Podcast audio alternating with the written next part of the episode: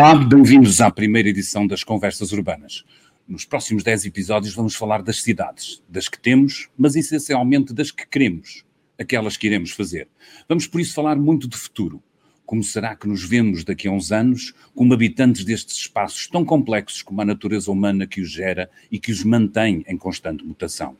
O que nos falam os planeadores urbanos, os especialistas, os executivos, os pensadores, os políticos, os que nos dizem, o que nos dizem as experiências que já decorrem sobre como conseguiremos enfrentar os desafios de equilíbrio ambiental, da mobilidade, da habitação, do equilíbrio social, da digitalização, de tantas frentes quanto as que podem habitar as cidades do futuro.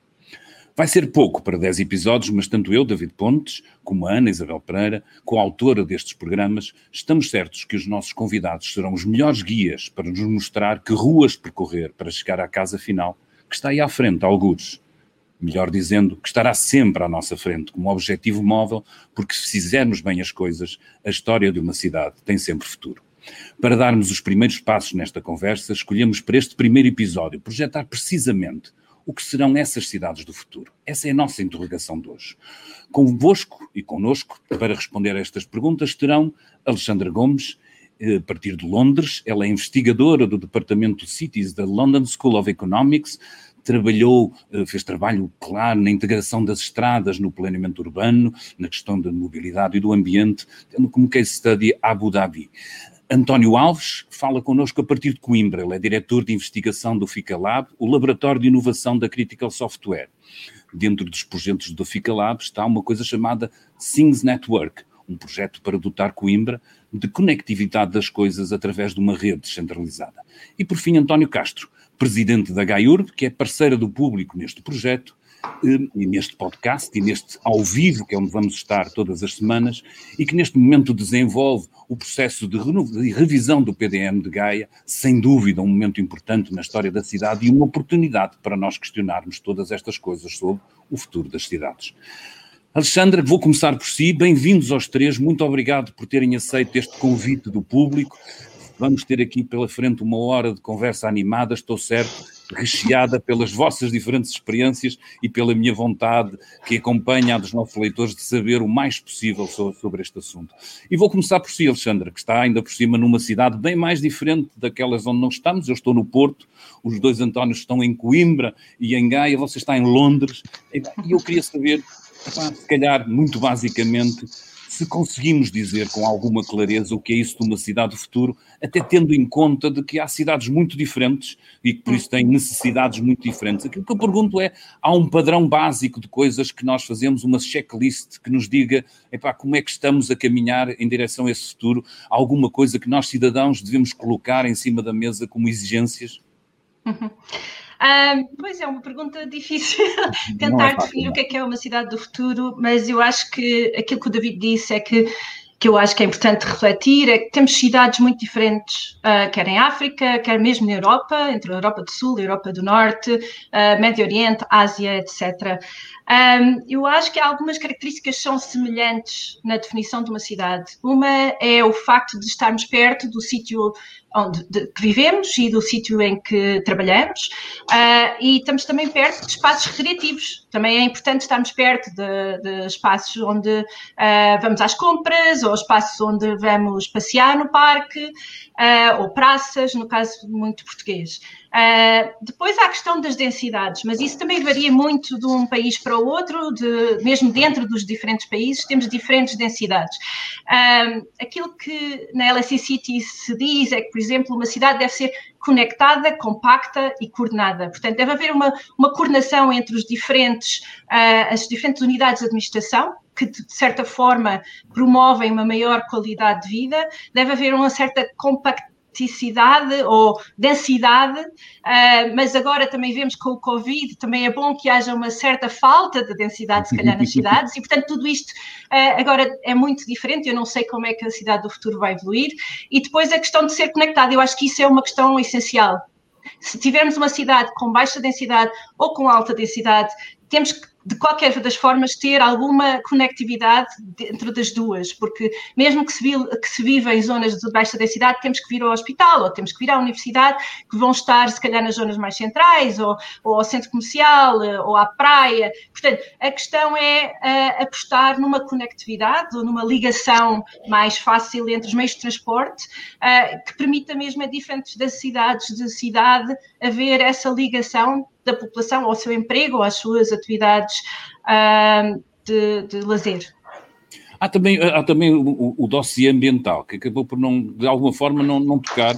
Eu perguntava, isso também não é daquelas ambições que temos. As pessoas têm muita tendência a olhar para a cidade como um sítio de, de stress, como um sítio cinzento, como um sítio difícil de viver nesse aspecto, hum. e muitas vezes tivemos, embora isto não se, os números não reflitam isso, as pessoas no seu enunciado dizem, ah, eu quero ir viver para o campo, eu quero ir viver para os arredores. Depois nós sabemos que os movimentos não são nada desses e que os números nos dizem uma coisa diferente. Mas não há também aqui uma, não tem que haver também aqui uma maior ambição nesse, nessa agenda?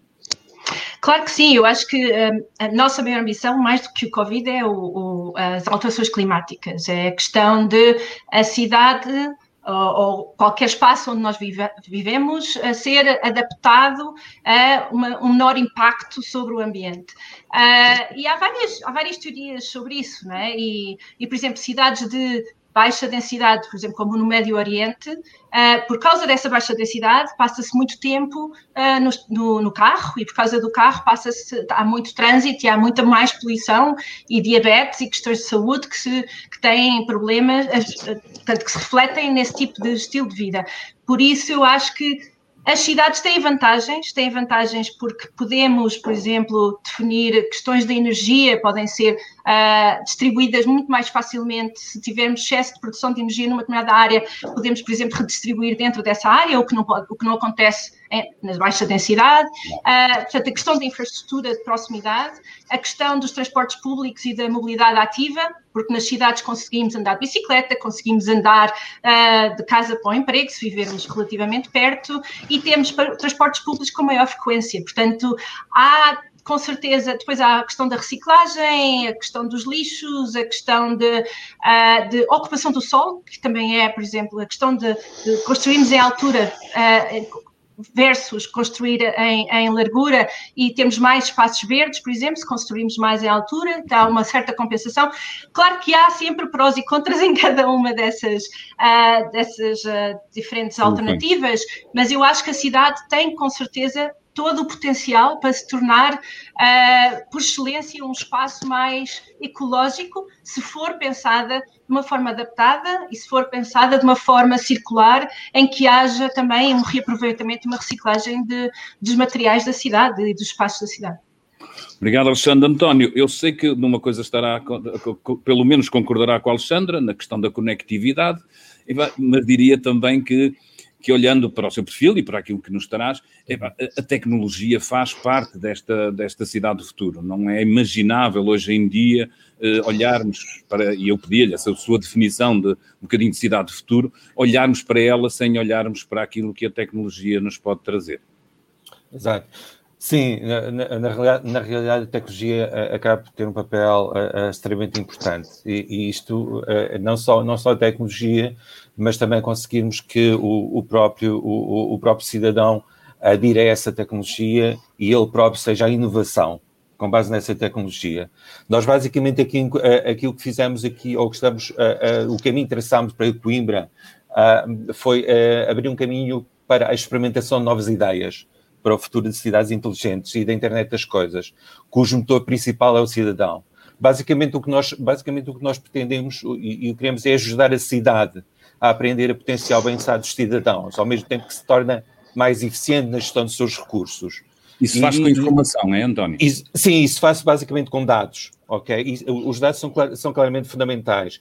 E nós, nós, nesta aproximação, nós baseamos-nos em conceitos como Open Data, ok? Que basicamente são, são dados abertos, uh, Open Citizen City e Civic Tech. O Civic Tech é, é o que chamamos de tecnologia cívica, Portanto, na, basicamente estamos aqui a falar na melhoria do relacionamento entre governo e os cidadãos de forma coletiva. Quando falamos open data, falamos em dados, eh, em, em dados abertos, eh, eh, dados que são, são, são, disponíveis, estão disponíveis para toda a gente e podem ser usados de uso privado ou, ou, ou para uso comercial, uh, ou seja, deixamos de ter aqueles, aqueles conjuntos de dados que estão em silos, aqueles que estão, que, estão, que estão basicamente isolados e só algumas empresas ou algum conjunto de pessoas é que têm acesso, ou seja, toda a gente passa a ter acesso. E depois também, do ponto de vista do Open the City, estamos aqui a falar em cidades abertas onde existe a participação ativa do, do, do cidadão. E, e, por último, o Civic Tech, aquilo que o Civic Tech, lá está, é a tecnologia, a tecnologia cívica, é o, é o cidadão de forma coletiva, ele participar, participar em introduzir tecnologia de modo a que haja um maior relacionamento entre a parte de, eh, de, do, do, governo local da cidade e o próprio, e o, e o próprio cidadão. Seja, e, e só, só, só, para terminar aqui, por, por sua vez, estes conceitos têm uma base comum. É, é, é um princípio que nós consideramos um princípio lógico e fundamental, que é o reconhecimento do direito da importância dos cidadãos contribuírem para a construção de uma melhor comunidade e sociedade. Essa participação é importante, mas nós também temos um bocadinho a noção, António, que de facto a competitividade até das cidades se determina um pouco, muito por, por, por esta questão da, da, tecnologia e ela acaba por ter uma influência até em, às vezes em áreas insuspeitas. Eu, por exemplo, outro dia via um documentário engraçado sobre jogos online, sobre o jogo mais famoso, o League of, Legends, e eles diziam para que havia uma razão clara porque é que a Coreia do Sul era epá, e à frente de toda a gente naquilo. E tinha a ver com a densidade da população e com a, a, a, banda larga que eles tinham e que nos Estados Unidos não era possível. Ou seja, havia jogos que não tinham performance suficiente para decorrer. Hoje sente isso também, António, que, que, que a tecnologia já é determinante para a competitividade das cidades. Nós conseguimos absorver isso bem, até aqui, olhando até para o nosso cenário português. O que é que acha? Sim, hoje, hoje a tecnologia, e aliás, nós quando olhamos para este projeto, aqui há uns anos atrás, eh, há cinco anos, isso surgiu tudo no, no âmbito do, laboratório de FICALab da Critical Software, nós quando olhamos para isto, olhamos para Coimbra, ok, vamos olhar para isto, nós queremos introduzir a parte de Internet, Internet of Things para os nossos colaboradores e olhamos para Coimbra, uh, espera lá, vamos fazer de, de Coimbra basicamente uma, uma, uma, uma testbed live, ok, para os conceitos de, de Smart City, que no fundo é um vertical, da internet uhum. das coisas. E, e, e, o porquê de ser a altura de o fazer? Porque, embora se fale em internet of Things já há muitos anos, basicamente aquilo que, aquilo que acontecia, a tecnologia que existia não permitia, não permitia de facto implementar.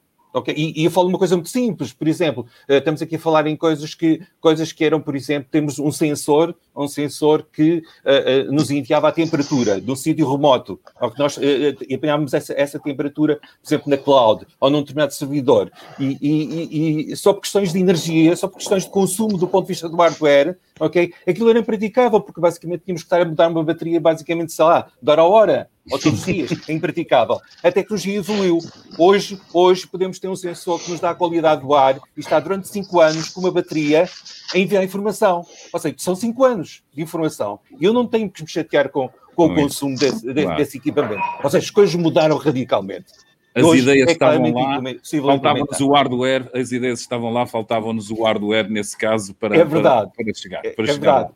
Lá. É verdade. É, sim, senhor. Uh, António, uh, António Castro, uh, Epa, Gaia está a viver um momento sempre interessante na vida de uma cidade, que é a revisão do PDM. Eu ousava perguntar, olhando para este meu primeiro desafio aos três, que é definir uma cidade de futuro, se isso também está na, na, na vossa cabeça, decisores, e, e, como é que tem, como é que um processo destes se, tem na, se tem à partida uma ideia de cidade de futuro ou pelo menos alguns pressupostos, antes de começarmos eh, a entrar mais, se calhar, na, na, própria discussão daquilo que é o PDM de Gaia. Existe essa, uma formulação, obviamente, que, que imaginando que há, se há uma discussão, há abertura para ter ideias, para receber ideias e contributos todos, mas há na vossa cabeça, decisores em Gaia, uma ideia do que é que é uma cidade de futuro, em termos genéricos e não especificamente só eh, no caso de Gaia?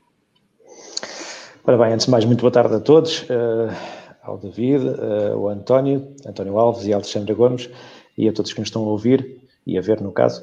Um, bom, de facto, uh, ideias nós temos, uh, temos eventualmente é poucas certezas, porque estamos ainda numa fase uh, inicial do caminho e acho que estas incertezas também nos vão traduzir uh, a, um, a, um, bom resultado.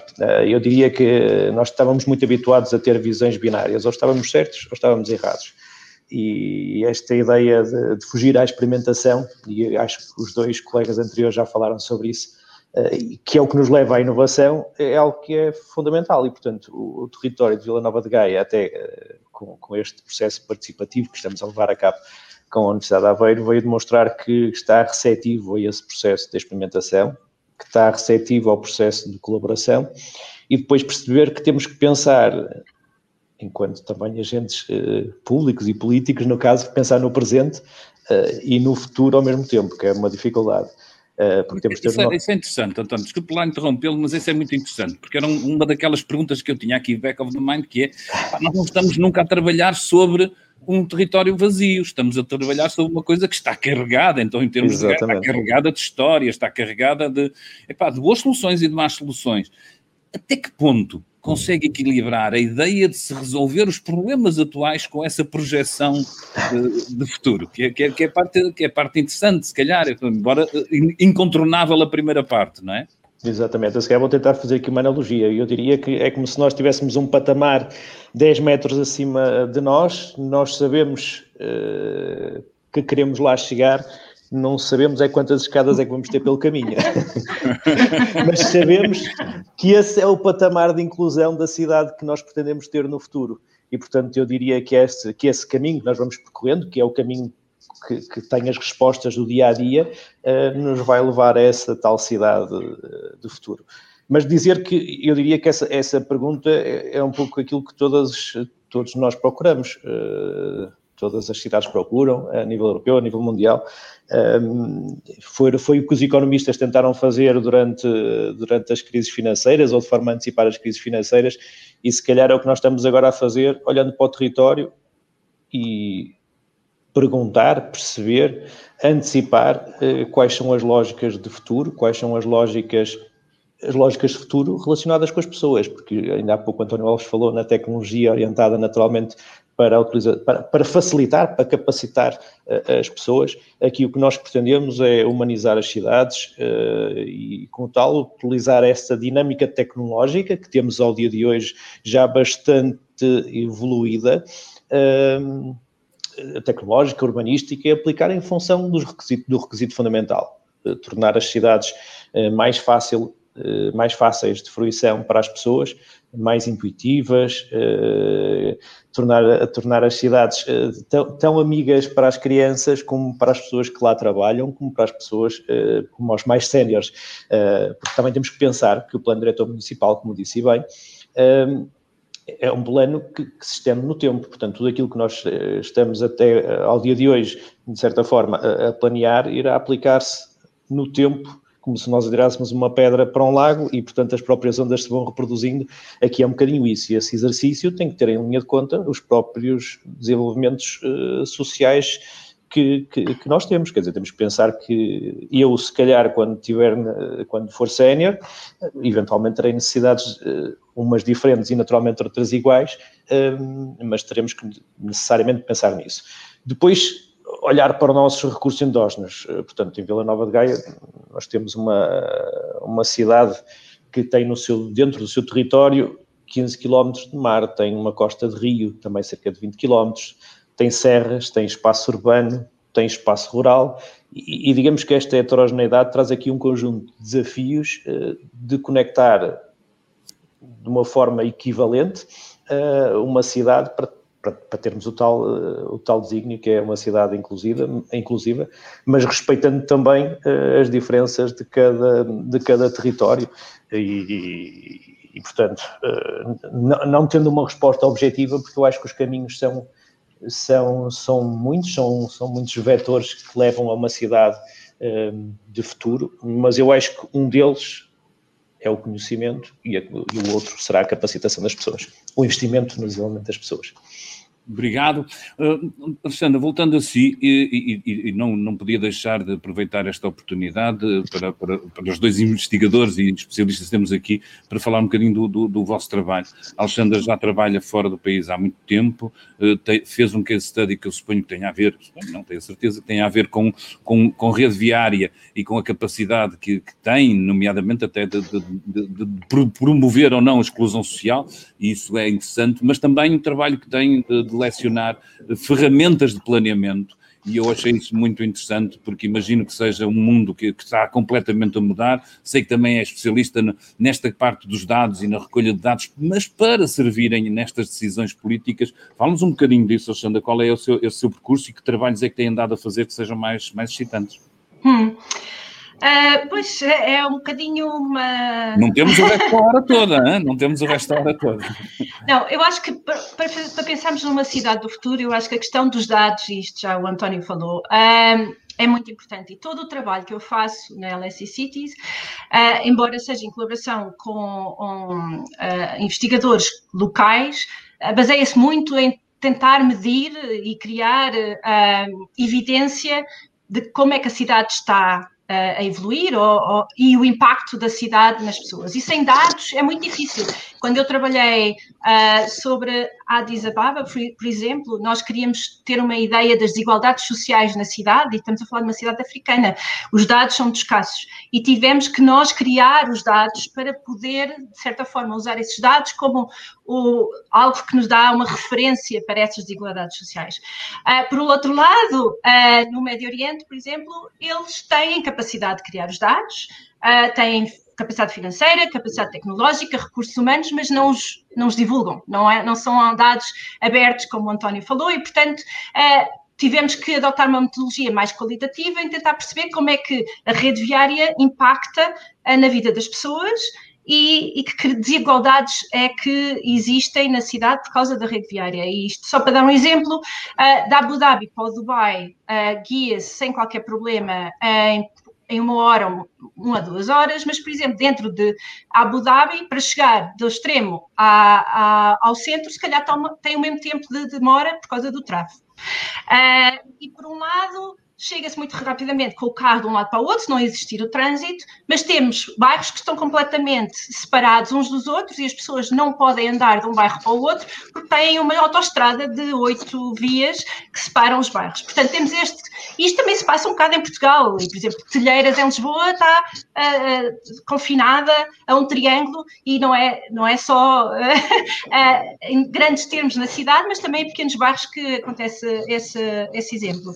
E por isso eu, eu um, depois há a questão das desigualdades sociais, quem é que usa o espaço público? E, e nós também tentámos explorar que não é só não são só os cidadãos, neste caso do Kuwait ou de Abu Dhabi, que usam espaços públicos, são migrantes, imigrantes com outros tipos de cultura, que têm outro tipo de necessidade, e acho que o espaço público também tem que se adaptar para, esse, uh, para essas necessidades e, e, pronto, e para o clima, etc., que são condições uh, muito peculiares desse, desse espaço geográfico. Depois, em termos de de ensino, uh, aquilo que nós tentamos explicar aos, aos alunos, e, e eu ensino com mais colegas, é que primeiro tem que se perceber o que é que se passa e tem que se falar com as pessoas. Uh, há que entender quais são as necessidades das pessoas, há que fazer um trabalho não é só estatístico, mas também qualitativo, uh, de informação, de diálogo. E, por exemplo, Covid agora limita muito isso. Muitos dos alunos não puderam vir a Londres para fazer eh, trabalho de campo. E por isso é que Há agora uma nova forma de investigação que dizem que é os, os uh, residentes investigadores, que é uh, tornar alguns dos residentes também parte da investigação e como voluntariado, ou mesmo em vez de se pagar alguém daqui de Londres para ir fazer investigação a outra cidade, porque não uh, pagar alguém daquele bairro para fazer investigação no seu bairro, porque essa pessoa vai conhecer os, os vizinhos, vai conhecer o, os problemas de comunicação, etc, etc. Outra questão que nós uh, uh, tentamos explicar aos alunos é que depois há a questão das pessoas e há a questão do ambiente. E qual é. Uh, não podemos fazer tudo o que as pessoas querem porque também há um limite de capacidade do, do, planeta, digamos. E, portanto, tem que haver aqui uma certa um, balança entre as necessidades das pessoas e as necessidades e, e a, a, capacidade ambiental. E depois, um bocado, uh, aquilo que o António também falava, da capacitação, que é, não é só dar às pessoas diretamente, mas capacitá-las para elas conseguirem elas próprias atingir um determinado objetivo. Uh, por exemplo, capacitá-las para conseguir um emprego, em vez de lhe dar um emprego que se calhar elas não têm a, a capacidade para fazer sem essa, essa nós chamamos de training, agora não vem a palavra em português, mas uh, portanto há, há, uma data de questões, a questão ambiental e, por exemplo, a, a economia circular, há a questão de, da balança entre os cidadãos e o ambiente, e, por exemplo, agora a economia do donut está muito, uh, muito popular nessa questão de, de, de, medir. Há também, por exemplo. O que, que, que, que, o que é isso da economia do donut? Acho é... que a gente precisa de uma explicação. Basicamente, é a forma de um donut em que o interior é, são as necessidades sociais e no exterior é a capacidade que o ambiente, que o, que o planeta tem. E, portanto, há, o limite é, o, é, a borda do donut, donut. é aquela, aquela limite entre o, o, que se pode promover em termos sociais e que não prejudica o ambiente, o ambiente. de certa forma. Okay. E depois há o bem-estar, que também é muito usado agora, uh, como, por exemplo, um indicador para medir a sustentabilidade das cidades, que é tentar perceber quais são as necessidades da população e, e, e usar diferentes indicadores de bem-estar, desde segurança, crime, habitação, uh, questões sociais. Uh, portanto, isso também é uma das coisas que nós tentamos perceber com os alunos e tentar aplicar diferentes. Cada, cada grupo escolhe a sua orientação, que tipo de projeto é que quer uh, seguir, e eu acho que torna um, própria, as próprias aulas são uma discussão sobre estas diferentes, estas diferentes perspectivas e torna a coisa como um bocado um laboratório que é uma cidade também. Nós criamos os pequenos laboratórios dentro das aulas. Um, e, e, eu acho que a questão da adaptação, para mim, adaptação, adaptação climática e adaptação aos riscos, por exemplo, e nós em Portugal temos o risco não só climáticos de, de ligados à inundação, inundações, mas uh, secas, mas também terremotos. Portanto, há também uma necessidade de pensar numa adaptação em termos de governança, mas uma adaptação também construção, etc., que esteja preparada para estes riscos duas provocações que eu não, que eu não resisto. Uma é, é, é as ferramentas que, que, que, fala, e muitas, estamos sempre a falar muito de dados e de recolha, pá, olhando, nomeadamente para o que eu rodei em Londres e olhando para Portugal, onde há muita dificuldade em ter acesso a dados abertos, em que há uma cultura de, de fechamento do próprio Estado, qual é o estado de, de, de comparação possível entre as duas coisas? Eu não sei suficientemente sobre Portugal, mas, mas sei que a ideia que eu tenho é aqui um, a lei promove, portanto, se eu quiser dados, eu posso uh, pedi-los. E a lei obriga qualquer instituição a ceder os dados uh, para investigação, por exemplo. Portanto, se eu sei que há dados, dados sobre o crime e que a polícia tem, posso fazer essa requisição e a polícia tem que me dar os dados. Uh, claro que podem ter que limpar nomes, a questão da privacidade é importante, não é? Uh, depois há, mas em Londres, a quantidade de dados disponível, e quando falamos em Londres, falamos dos Estados Unidos, é, é, é, impressionante, comparado com outros países em que eu já trabalhei. E depois, não é só isso, Uh, investigadores que têm bolsas de investigação, por exemplo, também têm que ceder os seus dados depois à comunidade. E há uma base de dados que são criadas pela investigação e pelas bolsas que o governo dá aos investigadores. Portanto, também essa questão da colaboração e da partilha é muito importante. E se nós, por exemplo, em Portugal, uh, assumirmos que a colaboração e a partilha de dados é importante para o desenvolvimento, porque sem saber o, sem conseguir medir o que existe e o impacto do que estamos a viver, não conseguimos pensar no que é que podemos fazer para o futuro. E por isso, uh, eu acho que a partilha é fundamental em qualquer, em qualquer trabalho de urbanismo, seja académico, uh, político ou uh, de desenho, é? de criação da cidade-projeto por último, uma, uma segunda provocação, epá, num, num, num, mundo que já se fala de urbanismo feminista há algum tempo e de, e de tornar as cidades não tão não tão, uh, não tão sexo masculino, uh, Abu Dhabi, isso deve ser um desafio, não? Sim, sem, sem dúvida, sem dúvida. Uh, não, só, não só por questões culturais e políticas, mas também porque uh, Uh, tem muitas pessoas em Abu Dhabi que vivem uh, de baixo rendimento, trabalhadores de baixo rendimento, e são todos homens, não podem levar as suas mulheres. E, portanto, estamos, no, estamos a falar de uma cidade que não só tem questões culturais, religiosas, uh, uh, que têm, afetam as mulheres, mas também em cidades que são 70%, 80% masculinas e se vai na rua e só se vê homens. E, portanto, isso também cria automaticamente um certo, um, um, certo problema para as mulheres usarem, por exemplo, o espaço público, para além de todas as outras questões que já são. Mas sim, sem dúvida. E eu acho que o ter uma equipa feminina também que tem mulheres, e nós temos, nós somos na equipa, somos quatro, dois, duas mulheres e dois homens, mas as nossas investigadoras são quatro raparigas, eu acho que isso é também importante uh, para que também venha a perspectiva uh, feminina no, na análise do espaço e na tentativa de criar políticas de mudança, também nesse sentido.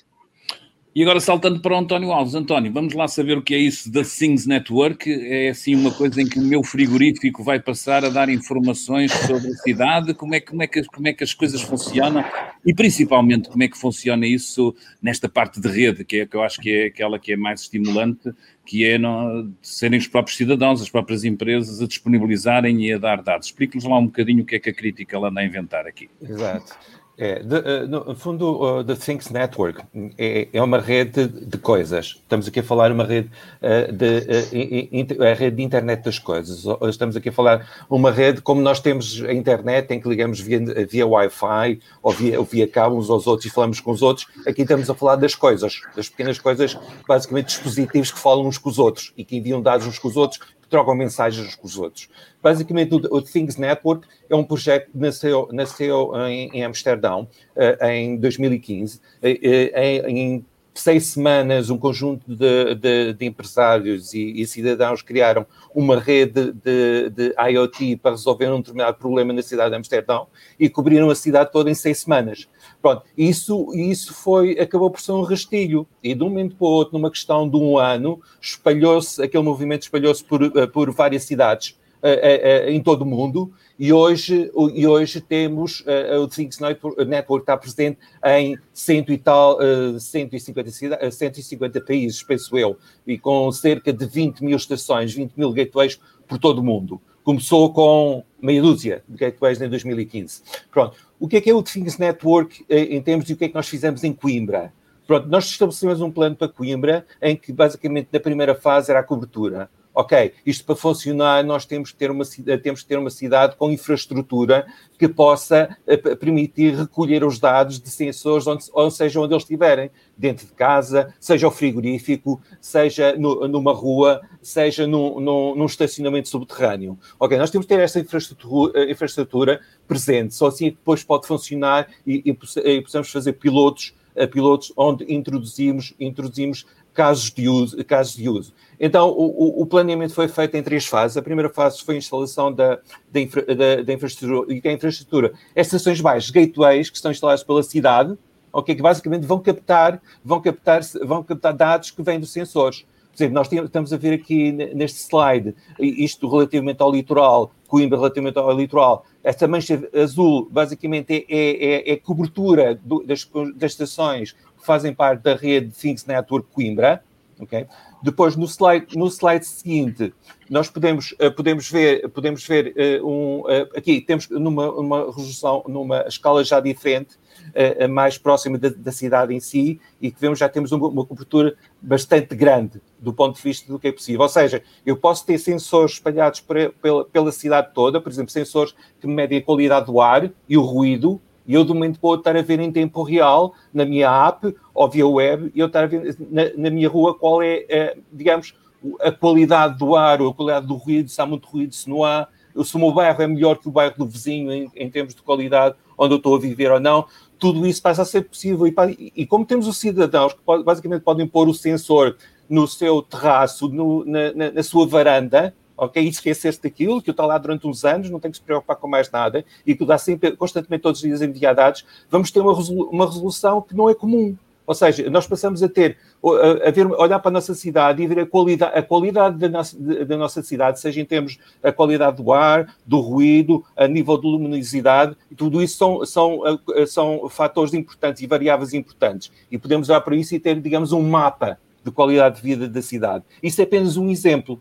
Porquê? Porque do, do ponto de vista da, da, rede em si, a partir do momento que temos infraestrutura criada, okay, que permite capturar os dados e enviá-los, por exemplo, para, para, a cloud, onde depois são utilizados e são distribuídos para, para o público em geral, para empresas, porque depois também há aqui a parte da, da monetização e as próprias empresas podem utilizar os dados públicos da cidade e criar um valor extra sobre isso e realizarem aplicações, novas aplicações de valor acrescentado por exemplo. Lá está, estamos a ajudar a criar, estamos a ajudar não só a economia, e estamos a, a, a fazer com que o próprio o cidadão, em coletivo, ele, ele próprio, ele próprio faz parte e faz parte da inovação.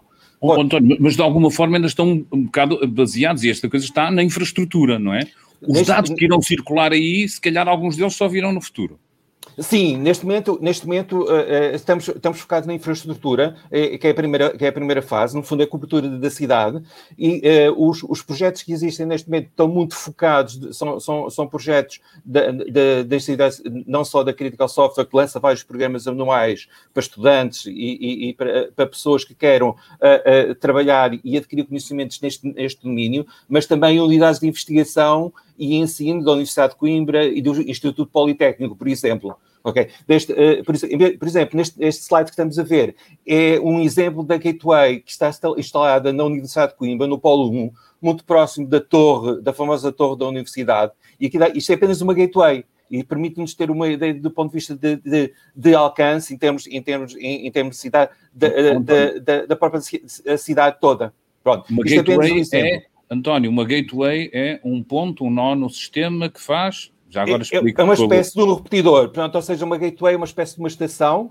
que está ali, está num ponto alto, está, está num ponto estratégico, recebe os dados dos vários sensores, por exemplo, temperatura, qualidade do ar, a umidade, que está espalhado pela cidade, centenas, milhares desses sensores, captura esses dados e envia-os depois através da internet, por exemplo, para uma base de dados ou para a cloud. Pode, estar, pode ser simplesmente uma base de dados do município, ok? Onde recolhe outros dados também da cidade, como, por exemplo, informação sobre transportes, informação sobre o estado da, da, da, da, da distribuição de água, etc. E isso tudo depois faz parte do coletivo de dados. Okay? Portanto, ou seja, é o, é o cidadão a contribuir com, com, com dados para o coletivo de dados todos da cidade que ajudam a tomar decisões e ajuda a tornarmos a cidade realmente mais, mais útil e, e, e, melhor para todos nós. Nós agora estamos a fazer, então, estamos a passar para uma terceira fase. Nós recentemente fizemos não só as parcerias com a Universidade de Coimbra e o Instituto Politécnico, ou seja, estas gateways estão instaladas, estão instaladas através de parcerias em vários edifícios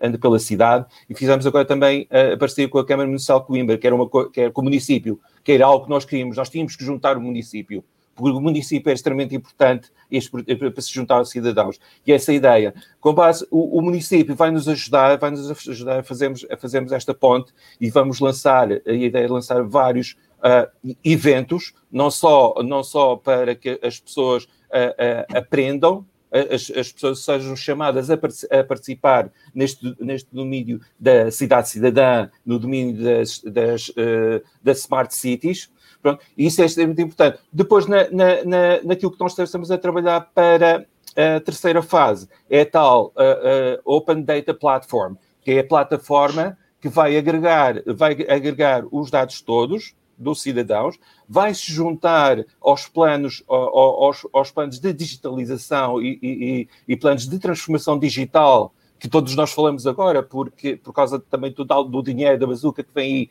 e que muito esse dinheiro vai para a transformação digital, ao suposto ser, não é? E portanto a ideia é utilizar isso, ver o que é que está planeado e o que vai ser planeado, fazemos parte desse caminho de planeamento, ok? E introduzimos estes dados e o cidadão, e o, e, e o cidadão deste, nesta, nesta equação. É esse o nosso objetivo e daí também a introdução do município e fizemos parte desse, desse trabalho. Portanto, a ideia é utilizarmos e trabalharmos agora do ponto de vista de planeamento para fazermos esta agregação, este planeamento de agregação de dados e, portanto, estamos aqui a falar, estamos aqui a falar em dados que vão resultar em aplicações para transportes, para mapas interativos, projeções demográficas e populacionais, projetos de planeamento urbanos, ou seja, tudo isto, tudo isto é possível com base neste, neste, neste, neste, tipo neste conjunto de dados.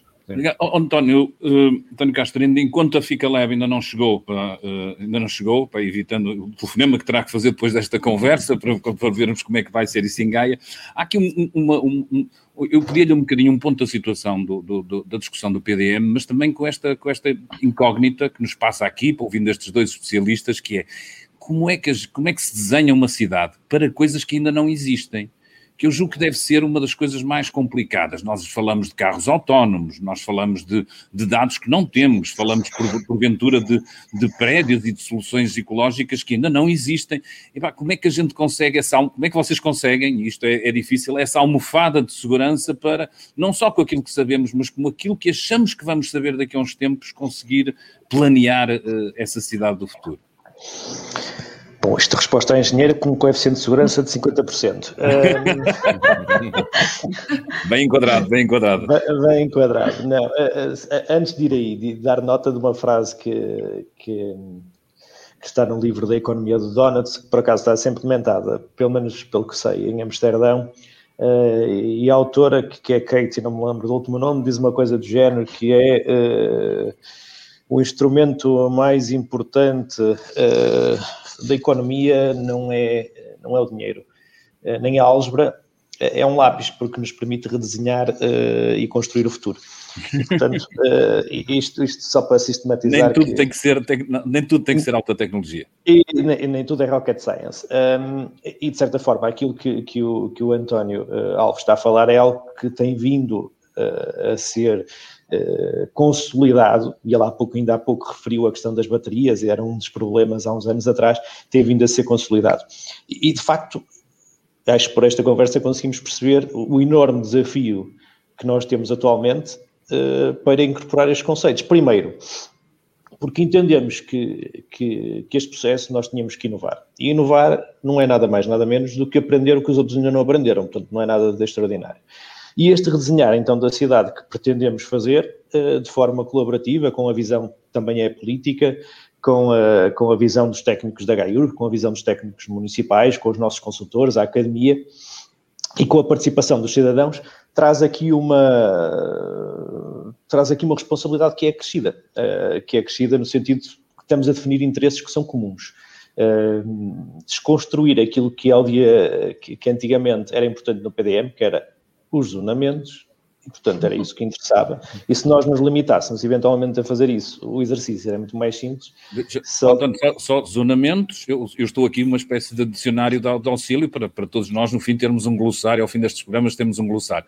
Eu sei que são, mas explico só, zonamentos era aquela coisa de saber onde é que se pode construir, onde é que não se Exatamente, pode. os zonamentos da própria cidade, aqui constrói-se, ali não se constrói, isto é a zona RAN, isto é a zona REN, isto é reserva agrícola, isto é não sei o quê, portanto, o que, interessava na prática hum, era, era, ter esse resultado final num mapa bonito e eu saber o que é que ia fazer e o que é que não ia fazer.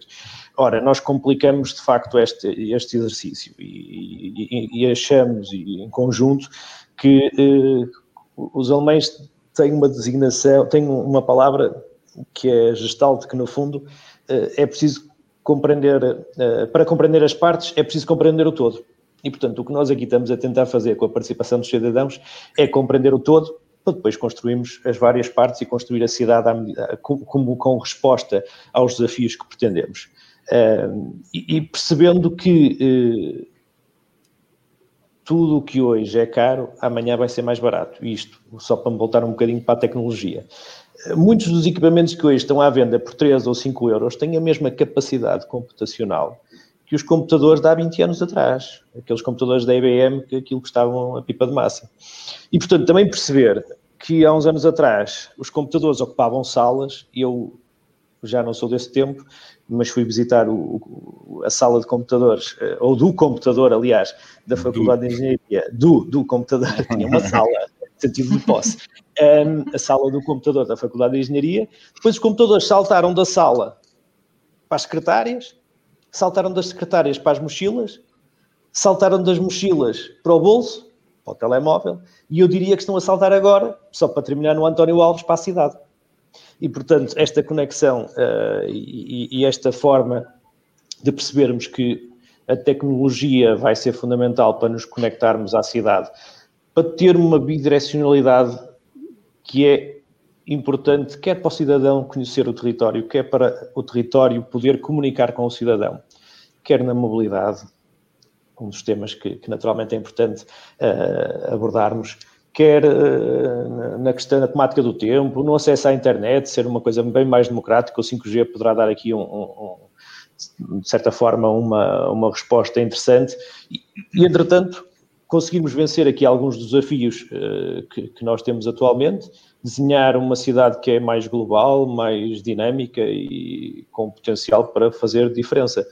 E sabendo que isso, que nós só fazemos isto eh, em, forma, em, formato conjunto, isto é, não nos adianta fazer isto do lado de Gaia e não fazer isto do lado do Porto, e não fazer isto em Coimbra, e não fazer isto em todo o território nacional, e portanto, digamos que, que, é, que esta afirmação de um contexto nacional, num contexto regional, é, é naturalmente fundamental. Já agora dar nota também que também nós eh, estamos a desenvolver aqui um Living Lab.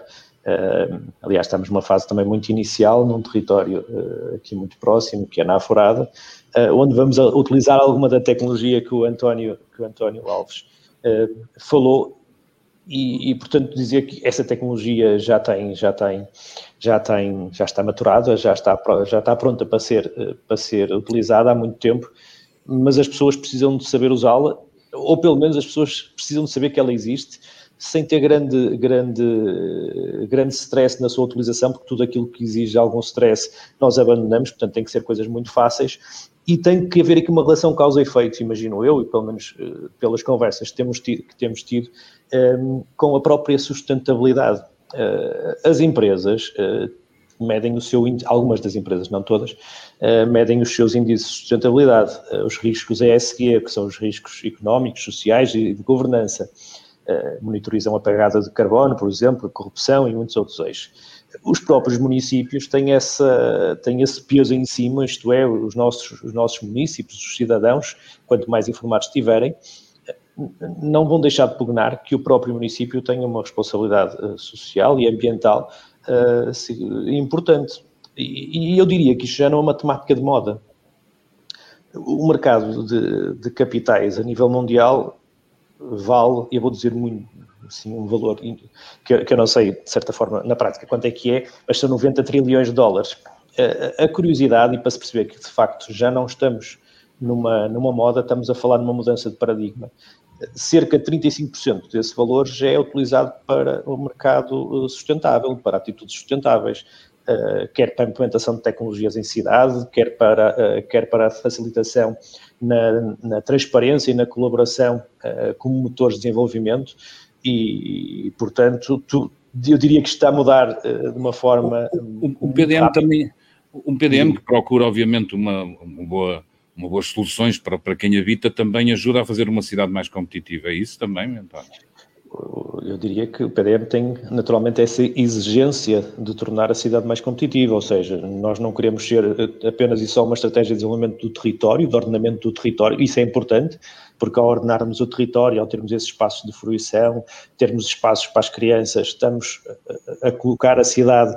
Repare, ninguém vende uma coisa que seja feia. Uh, ninguém vende uma coisa, se a cidade tiver de más contas também não é apelativa e portanto há aqui um ecossistema que tem que ser equilibrado, seja com, com o ordenamento do território, seja com o próprio modelo, a localização do, dos equipamentos uh, de lares, de creches, nós falamos muito nas cidades de 15 minutos um, e portanto como, como, já foi referido há pouco tempo, uh, creio que foi pela pela Alexandra ter, ter equipamentos que são próximos uh, da, nossa, da nossa fruição, quer o, quer, o, quer, quer o trabalho, quer as escolas, quer equipamentos de serviço, quer equipamentos de utilização coletiva.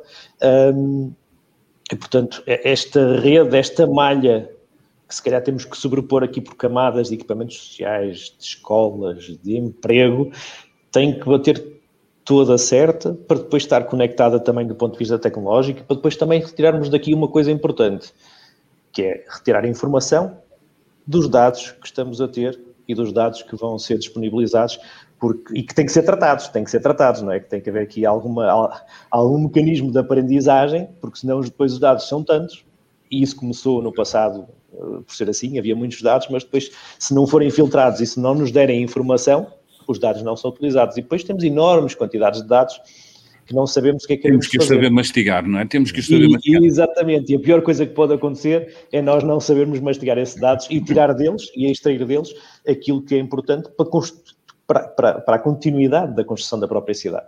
António, uma, uma, uma, resposta rápida, até porque estamos a começar a chegar ao fim.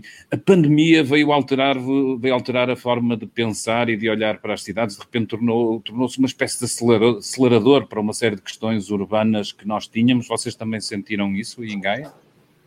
Ainda é cedo para a gente digerir tudo o que se passou? Do ponto de vista dos modelos de trabalho, eu diria naturalmente que sim. Uh, nós... Mas eu dizia sobre, sobre aquilo que as cidades sobre devem... a perspectiva da cidade Uh, olha, do ponto de vista urbanístico, nós continuamos com uma dinâmica, uh, quer nos processos de licenciamento, quer nos, nos lic de licenciamento e, e, de levantamento de, de alvarás, estamos com, com, com uh, mais, eu não quero, não quero não quero errar, mas mais 10% certamente que 2019, portanto, antes da pandemia. E isto que indicia que a cidade não parou, a cidade evoluiu, eh, e, portanto, que há aqui um, uma dinâmica que também não foi, digamos que, bloqueada pela, pela pandemia, apesar de entendermos que vai haver aqui enormes desafios Sim. Eh, sociais e económicos, mas temos aqui uma percepção de, positiva, pelo menos, eh, de, do desenvolvimento da cidade. A pandemia trouxe esta, parecendo que não desacelerou aqui em Gaia, mas trouxe esta capacidade de pararmos um bocadinho em termos de reflexão, olhar para, para coisas um de uma forma um bocadinho diferente daquelas que, que, que, tínhamos, se calhar, ou pelo menos algumas enunciadas, mas que de repente se tornaram mais presentes. Uhum. Quais, são, quais são os pontos importantes que as pessoas devem olhar né, com esta mudança da pandemia? Quais são os pontos importantes que devem olhar em termos de pensamento urbano? É para mim a pergunta, não é? Sim, sim. Uh, so, para mim, a, a, minha questão principal seria a questão das desigualdades. E as desigualdades aplicam-se a vários níveis. Aplicam-se a desigualdades económicas, desigualdades sociais, como é que as pessoas vivem, onde é que trabalham, onde é que moram, uh, como é que se movem. Isso tornou-se mais claro na pandemia, não é? A diferença entre aqueles que tinham a oportunidade de estar de computador em casa e os que não. Exatamente. Uh, aqueles que estão em casa a trabalhar e os que não, aqueles que têm o parque ao lado, ou têm uma varanda, ou têm um espaço aberto e podem estar um bocadinho cá fora, e aqueles que não, uh, aqueles que têm que se mexer nos transportes públicos e que de repente, por exemplo, aqui em Londres, a frequência dos transportes públicos reduziu, porque não havia procura, mas tem sempre os trabalhadores que por motivos óbvios, têm que ir trabalhar, no supermercado, uh, noutros, noutros serviços, uh, e, e, portanto, também têm esse, esse desafio. E depois tem aqueles que, por exemplo, uh, porque vivem fora, mas têm casas maiores e têm acesso a carros, estão a guiar e continuam a guiar, e portanto há também uh, uma desigualdade nesse aspecto. Quem é que tem acesso a carros, mas por outro lado estamos a continuar a promover uma certa poluição e trânsito uh, contra os outros que continuam a usar o transporte público. Um, e por outro lado, o transporte público, por não ser usado da mesma forma, também estão com problemas financeiros e há, um, há tem que se repensar tudo isto. Portanto, há, eu acho que as questões das desigualdades de acesso às diferentes uh, vertentes da vida humana, é? lazer, emprego, uh, habitação, Uh, e tudo o que liga tudo isso, não é? A família, uh, os transportes, a tecnologia, eu acho que é, é, para mim, é o maior elemento que tem que se explorar no futuro e, e tem que se perceber como é que conseguimos adaptar as nossas cidades uh, um bocadinho mais a estas uh, diferenças, porque ninguém nos garante que não vá haver um outro problema, seja um vírus ou, ou uma. Esperemos que não, mas que nos force de repente a mudar de estilo de vida novamente. Portanto, não podemos. Nós sabemos, apesar de tudo, como até anteriores pandemias, a tuberculose, a peste, mudaram e moldaram cidades, né? a construção das grandes avenidas e tudo isso fez parte e, e nasceram por causa de, de, problemas sanitários. Nós estamos mesmo a acabar e eu para fechar um desafio muito rápido, começando pela Alexandra e pela ordem que está aqui no ecrã, uma coisa que na cidade onde habitam, neste caso Londres, gostassem que fosse melhor e gostassem de, nos próximos anos, de, de alguma forma melhorasse. Onde é que, onde, qual é o desejo? para mim é as desigualdades. É a desigualdade, claramente nesse É setor. muito difícil viver numa cidade em que as distâncias são tão grandes e as pessoas são forçadas a viver tão longe uh, e depois têm que pagar tanto pelos transportes, uh, ou que vivem dentro do centro, então, mas têm então, casas muito reduzidas. Então é melhorar, indo para o mais pequenino, se pudéssemos melhorar a mobilidade, é para mexíamos nesta questão da desigualdade. É aí? E a habitação. Eu acho que as duas, as duas questões estão muito ligadas, por exemplo, nesta cidade. Ok. António, uh, qual, é, qual é o seu desejo para Coimbra, António? Eu, eu, vou, eu vou claramente puxar pela tecnologia, ok? Pronto. E, e, e, e termos, aquilo que eu gostaria, eu gostaria de ver, não só para Coimbra, mas também em todas as cidades, em todas as cidades onde está a implementar, onde temos planos na, da IoT, de Smart City, eu, eu gostava de, de ver já, começar a ver implementados as novas tecnologias, dois tipos de tecnologias que para mim são fundamentais para a evolução, para a evolução exponencial das Smart Cities. Uma delas, uma delas tem, tem, tem a ver basicamente com a segurança dos dados e a introdução, basicamente, das, das, dos, tecnologias tipo blockchain, que são usadas nas, nas criptomoedas, por exemplo, para validar os dados ponto a ponto e para garantir que os dados são verdadeiros, ou seja, eles foram produzidos e realmente são verdadeiros. Estamos a consumir dados verdadeiros, isso é extremamente importante.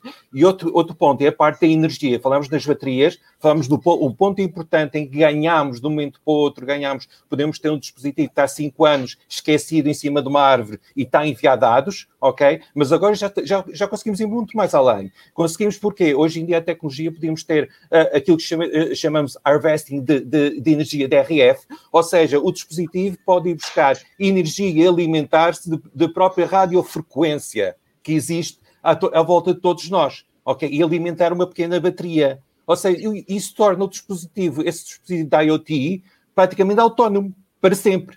No, teoricamente, ele está para sempre a enviar dados, ok? O que é claramente um fator completamente disruptivo e, um e que potencialmente vai fazer alteração. Um bom desejo. António Castro, não vale dizer um bom PDM para Gaia, por isso queremos outra coisa.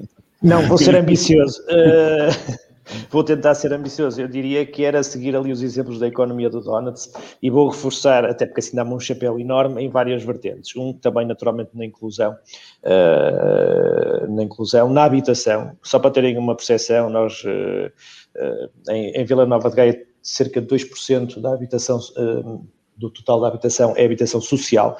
Nos países do norte da Europa, nós falamos em, em olha, por exemplo, no Reino Unido, estamos a falar de 18%.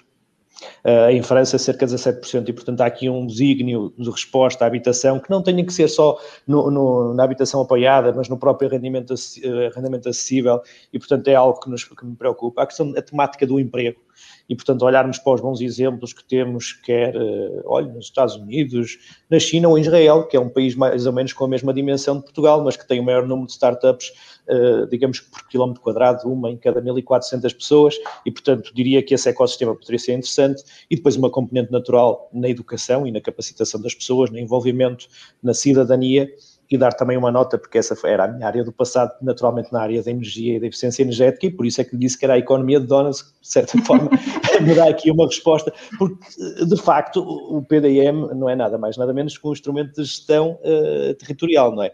Uh, de natureza que normalmente é regulamentar e tudo que é regulamentar nós olhamos com alguma, com alguma desconfiança. Nós temos tido, este, temos tido esta abordagem, eh, de certa forma, também para desconstruir e para envolver as pessoas e acho que o, processo ainda está, ainda está aqui, no, não está no início, mas ainda vai, vai numa fase em que podemos ter muita colaboração, portanto todos os gaenses que necessitem eh, e que necessitem, não que queiram contribuir, por favor, eh, tragam os vossos contributos, só assim é que nós podemos também ter uma cidade mais colaborativa, mais orientada para o futuro, eh, com os desafios dos veículos autónomos, com os desafios da energia, dos dados, mas que estamos cá eh, para os receber de braços abertos, naturalmente.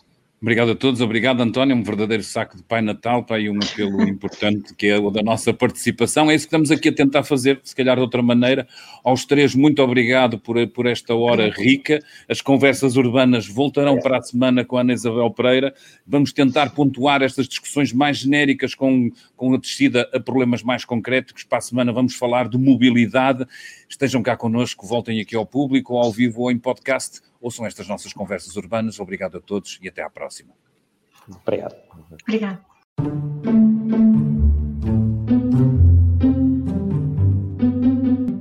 O público fica no ouvido.